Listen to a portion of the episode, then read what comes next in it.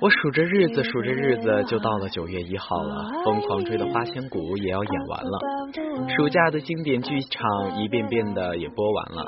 亲爱的同学们，如果你这几天有以下症状：情绪低落、心慌意乱、无缘无故发脾气、浑身疲劳、注意力不集中、记忆力减退、失眠、头痛、胃痛等不适症状，经汉风委医师检查，多半是患了开学恐惧症，别去学校了，去医院吧。等等等等，啊，我们这么积极向上的月光浮语，怎么乱入了这么多负能量的开学恐惧症呢？这里是月光浮语网络电台，我是主播何西。我是主播汉风。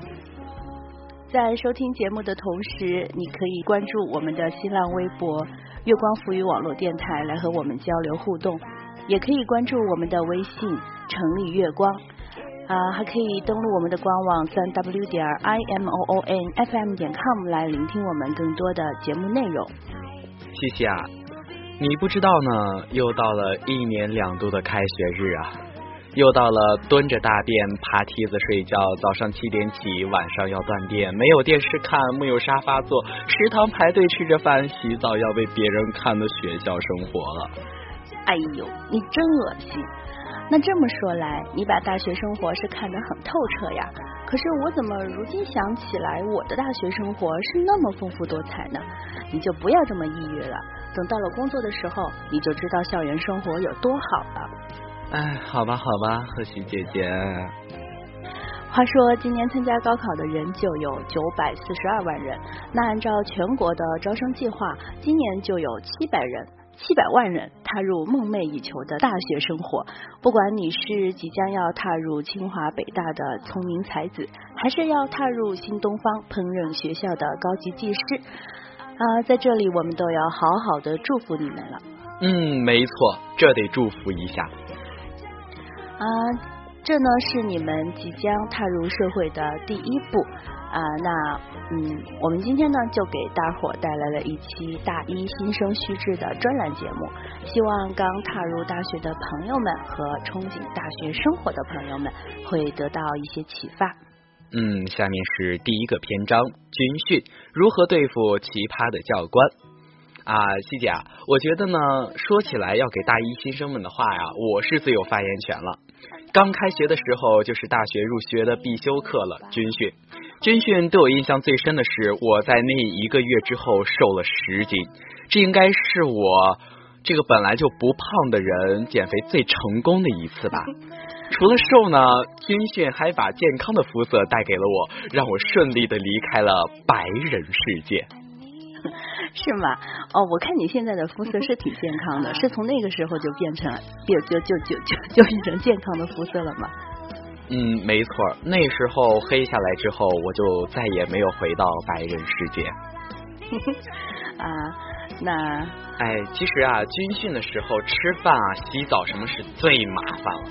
除了这个，就是那些一个个让我们恨不起来的奇葩教官了。对啊，对啊，我觉得，嗯，我记得我上大学军训的时候是去的军营里面待了十天，我十天没有洗头发，因为他们那个水五分钟。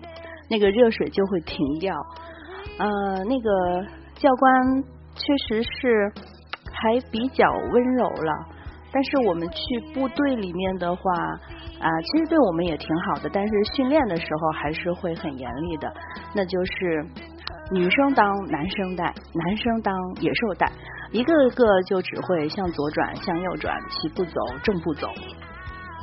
哎，没错。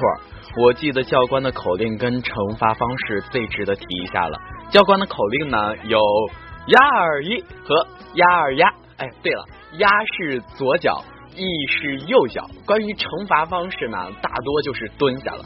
这里的蹲下惩罚一蹲估计就是半个小时了。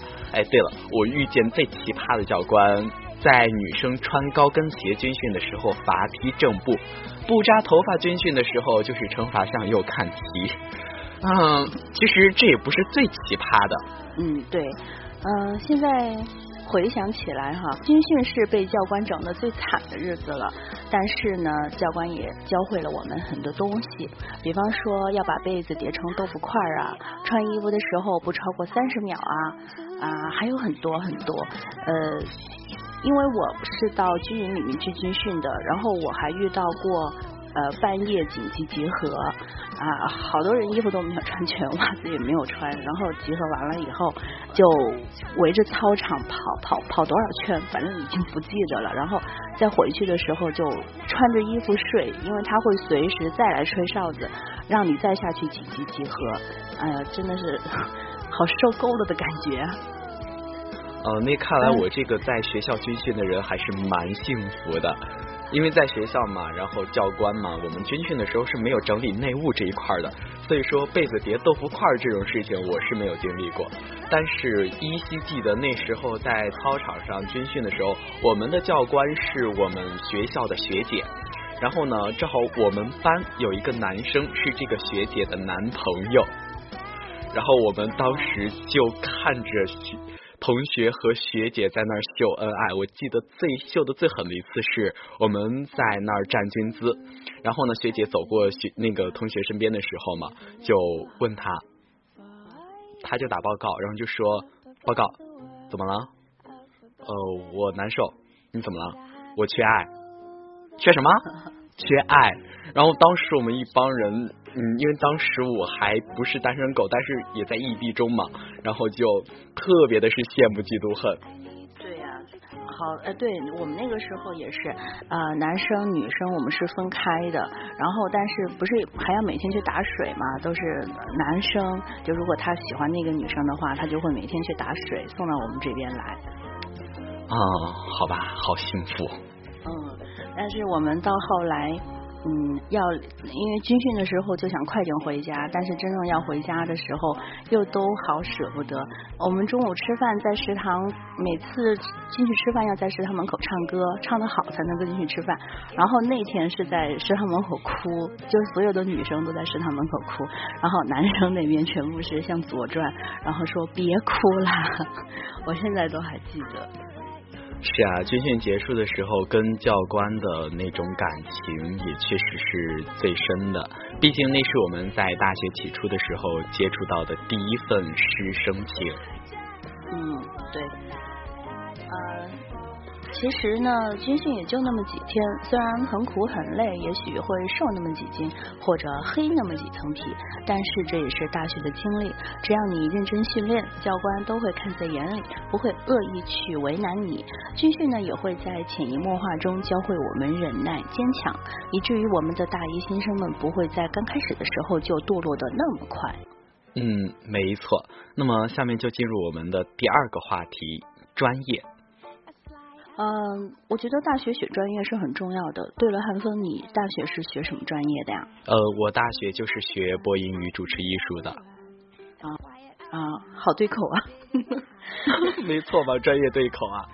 我打算将来就在咱们月光家混下去吃饭了。好呀。不知道宝石会不会把我打死？不会，宝石会非常的有动力。嗯，西姐，你是什么专业呢？啊，我是汉语言文学。汉语言文学啊，是我一直想学，但是没有这个资本去学的一个专业。嗯，其实当时我选这个专业是因为这个专业不用学高数。嗯，我数学也不好，然后选当时选双学位的时候嘛，我想过要报呃汉语言文学，但是考虑到自己各种闲事儿杂事儿那么多，不一定有时间去学，于是乎我就没有选择。现在想来也是挺后悔的。嗯，其实也也还好。其实我觉得汉语言文学也嗯，怎么讲呢？如果说说说是留校当老师，我觉得会比较适合。但是如果说去就业的话，嗯这个就业面还是挺窄的。嗯，那你就不要提我们播音与主持艺术了。我们的专业，嗯，那是应该算是国家的红牌专业吧？嗯，对呀。好多人都会学，都会去考你们这个专业。对啊，然后但是工作岗位，说实话，全国的上到中央，下到县级的电台、电视台加起来也就那么多的岗位。哎，好了，不提我们自己了，然后我们看一下众网友们总结的他们所见到的大学最奇葩的专业。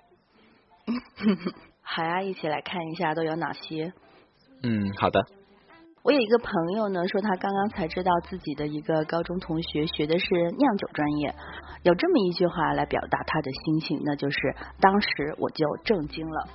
嗯，酿酒专业挺高大上的，不过你要知道，我们学校还是有高尔夫专业的。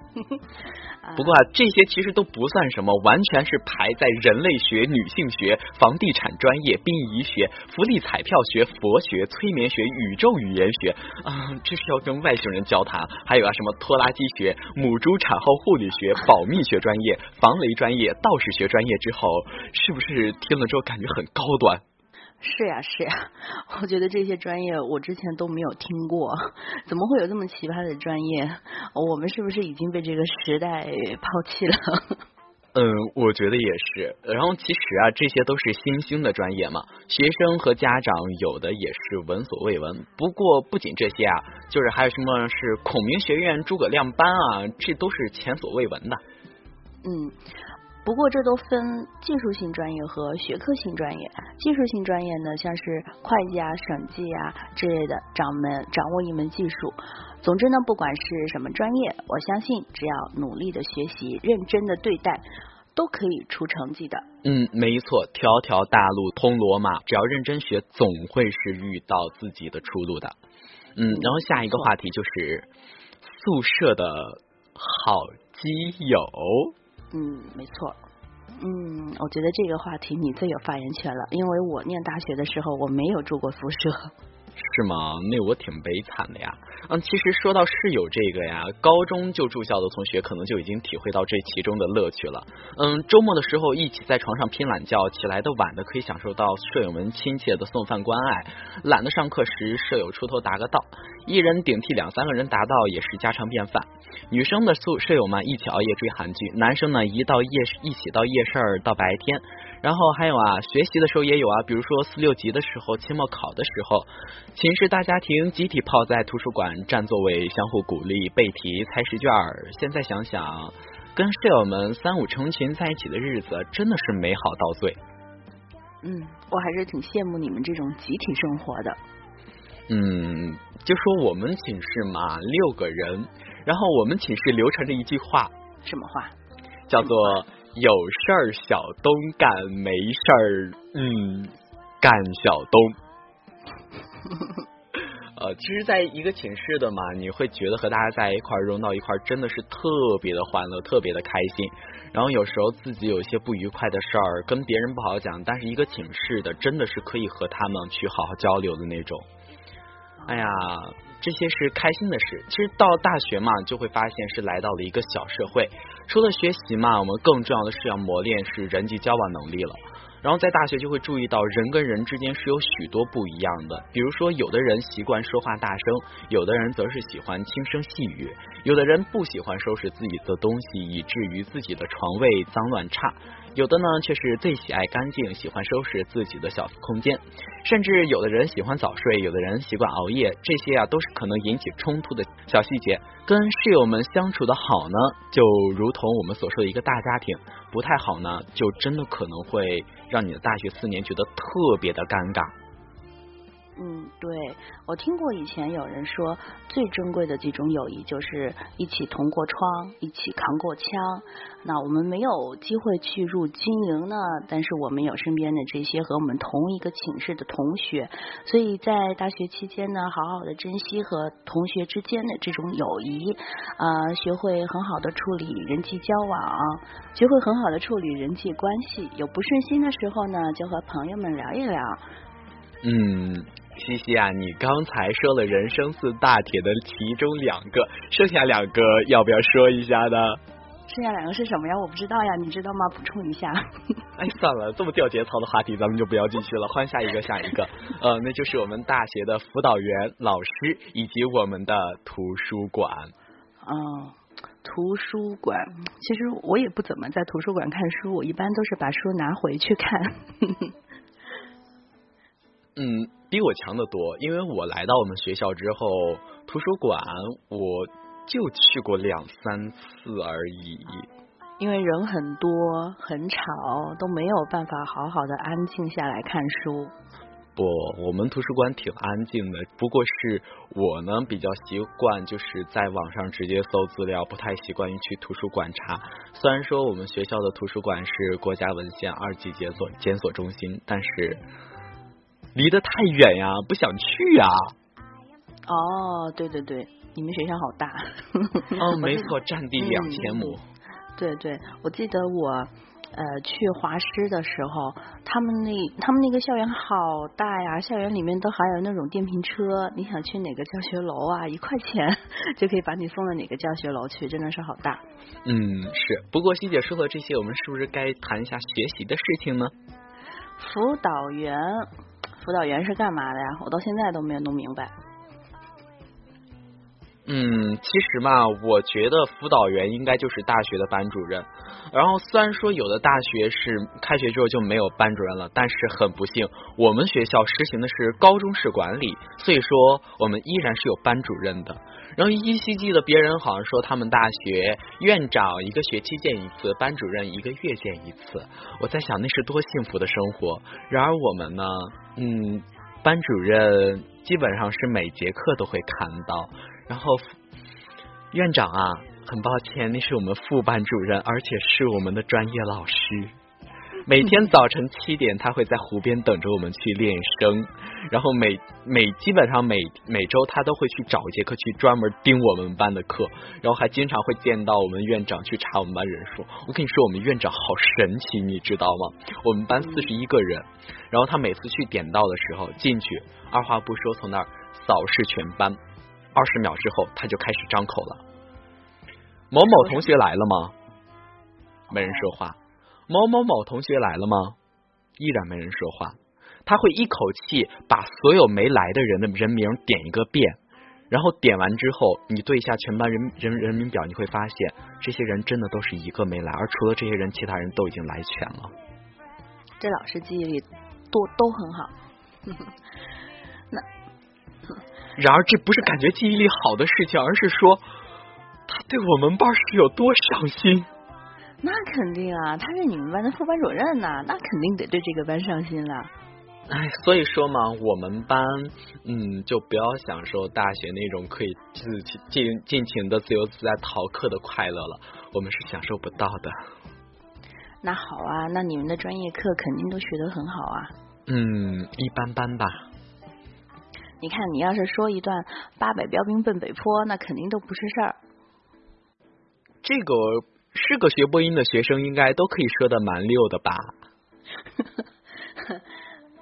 嗯 嗯，好了，咱就不这么严严肃了。话说，西姐，你那时候有没有遇到大学的奇葩的老师呢？我们大学奇葩老师有。讲一讲呗，你这么，嗯，你这么一说，我真的想起来了。我们有一个教古汉语、教古代汉语的那个老师，有一天给我们上课，然后上课那个黑板写了满满一个黑板之后，不是要那个黑板擦嘛？然后他就找，他说：“咦，你们的黑板擦哪去了呀？”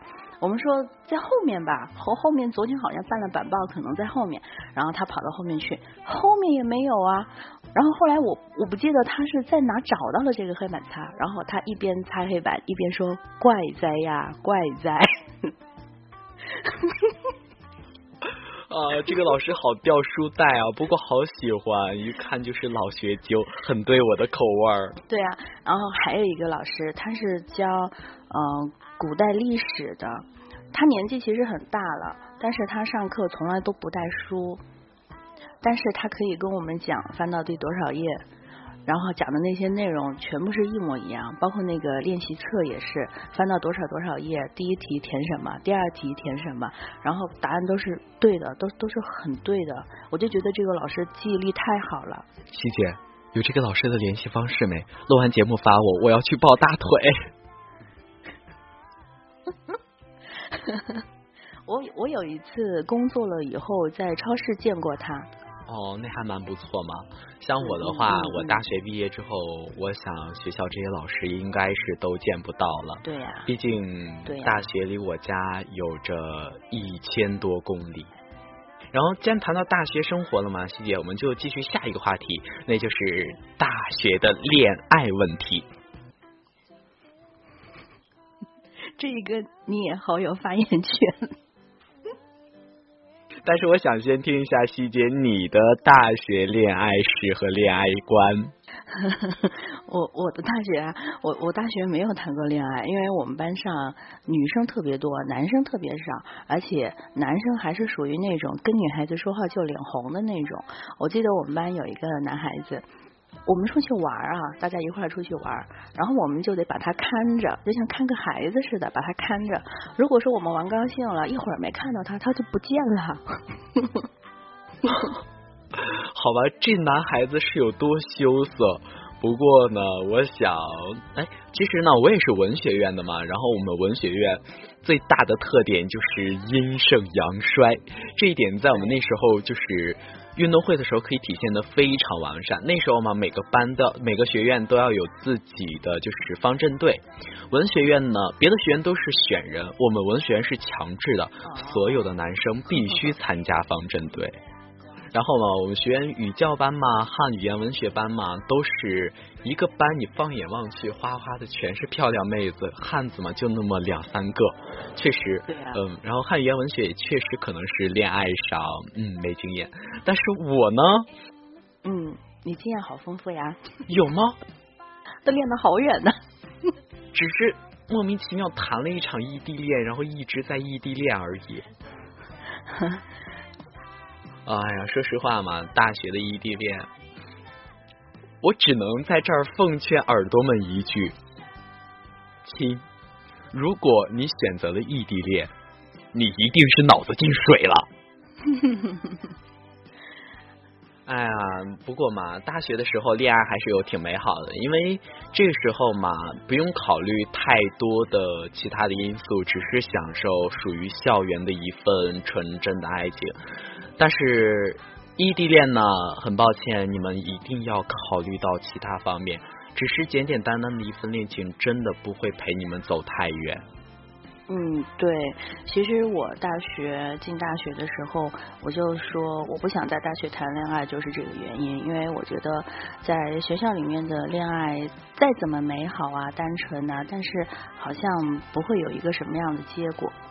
所以那个时候就就完全就没有考虑这方面的，但是呢，嗯，恋爱啊，呃，最美好的恋爱也就是在大学时候了，因为真的是别的什么你都不用去考虑，就两个人互相喜欢啊，那种很纯的呀，那种感觉真的是挺好的。在你啊很多年后，或者是说你工作了以后再去回想，那真的是一段很美好的回忆。嗯，虽然说有很多人在大学的恋爱，大学毕业时候就分手了，但是依然也有一些人在大学时的恋爱陪着他们走过了一辈子。我其实挺想那样的，但是呢，嗯，随缘吧。嗯，我今天不是。在我们的那个群里面，不是发了几张图吗？我觉得那个里面说的道理真的是挺对的。异地恋，如果你想成功的话，呃，必须是呃，如果这个男生他跑到女生的城市去，那这个异地恋可能就会有结果的。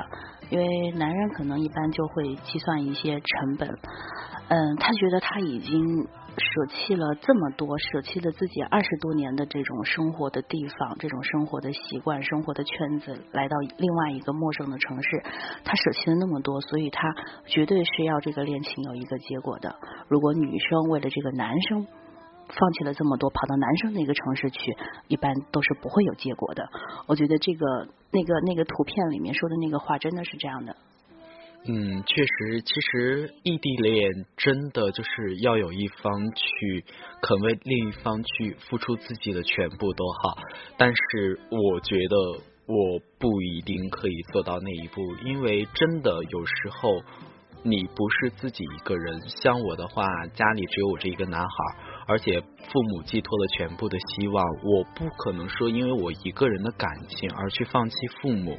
这个，因为你也知道嘛，我是汉服同袍，对传统思想比较严重，这种可以称之为不孝的行为，我觉得我真的不可能会去做。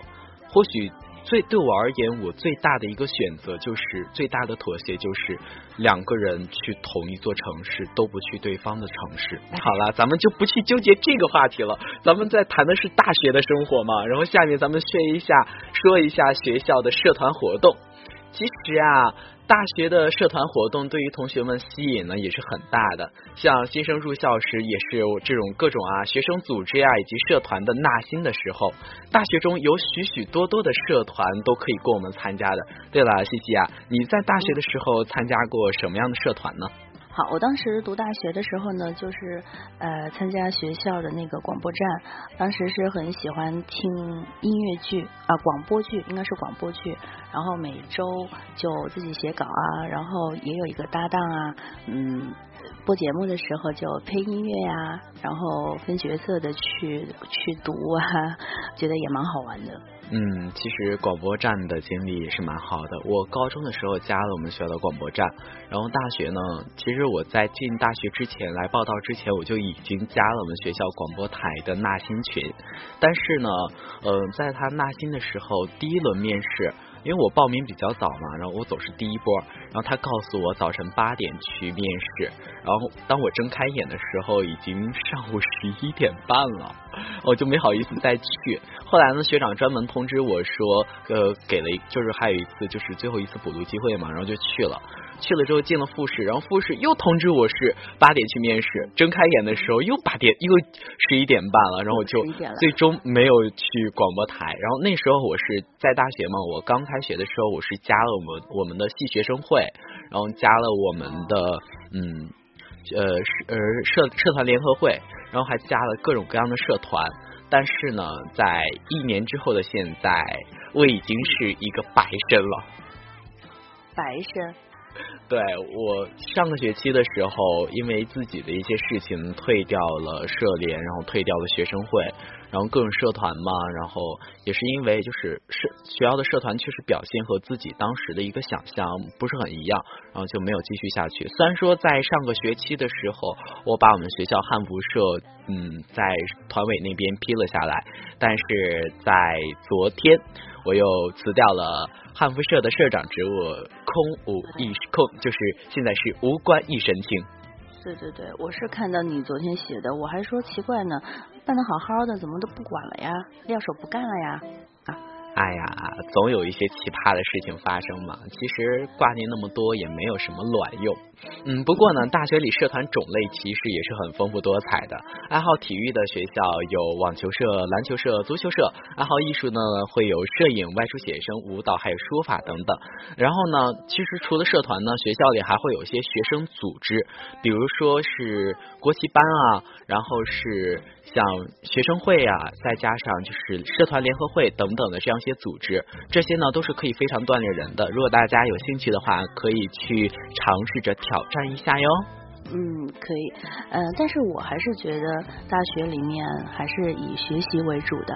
你可以选一两个自己比较感兴趣，或者是觉得可以锻炼到自己的社团去参加一下，就不要搞太多了。我觉得人的精力还是有限的，我们要把啊更多的精力还是应该投入到学习当中。嗯，没错，因为无论在大学里你的课外生活有多么丰富，你最重要、最根本的一个身份还是学生。学生嘛，一定要以学习为主。进了大学之后，虽然说很很自主，但是如果说你放弃了你的学业，那么很抱歉，我只能说你给自己选择了一条非常艰难的道路。好了，那么谈完大学之后啊，我们大学总归是要毕业的。毕业之后怎么找怎么找工作这个话题，西姐你应该是更有发言权。找工作其实，在你快要毕业的时候，会有很多公司到学校去招聘，呃，这些公司呃。你要挑一下，我我还是觉得应该去，在你刚刚步入社会的时候，应该找一些起点比较高的公司，因为这些公司它的那个对你的个人职业发展，还有各方面的一些制度啊、福利啊各方面是会很好的。嗯，然后呢，毕业的工毕业之后的工作嘛，汉风，我想我现在也应该去考虑一下了。呃，毕竟对于我而言，这个专业。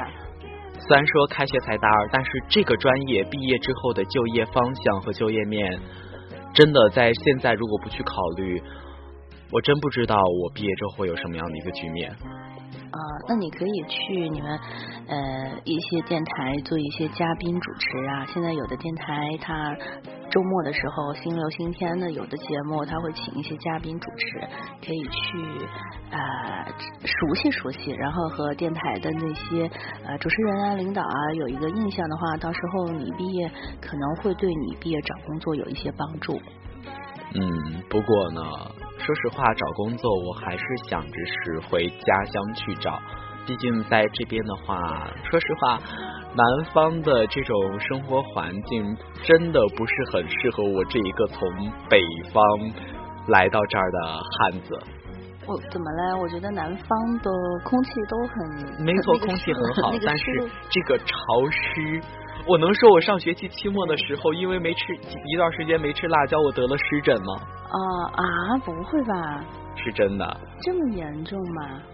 嗯，好吧。严重吗？嗯，是的。嗯，好吧。那么这期节目就和大家谈到这儿吧。感谢月月给我们带来的精彩话题与本期的策划。如果你想谈大学的奇葩的老师、室友及大学入学的故事，欢迎大家一起和我们讨论哦。这是我们新一期的脱口秀的节目，呃，不知道你喜不喜欢？如果你喜欢的话呢，我想我们会尝试的尝试录第二期脱口秀节目。如果你想听到更多精彩的话题，可以登录我们的官网三 w 点 i m o o n f m 点 com 来告诉我们。我是何西，我是汉风，我们下期节目再见，晚安，晚安。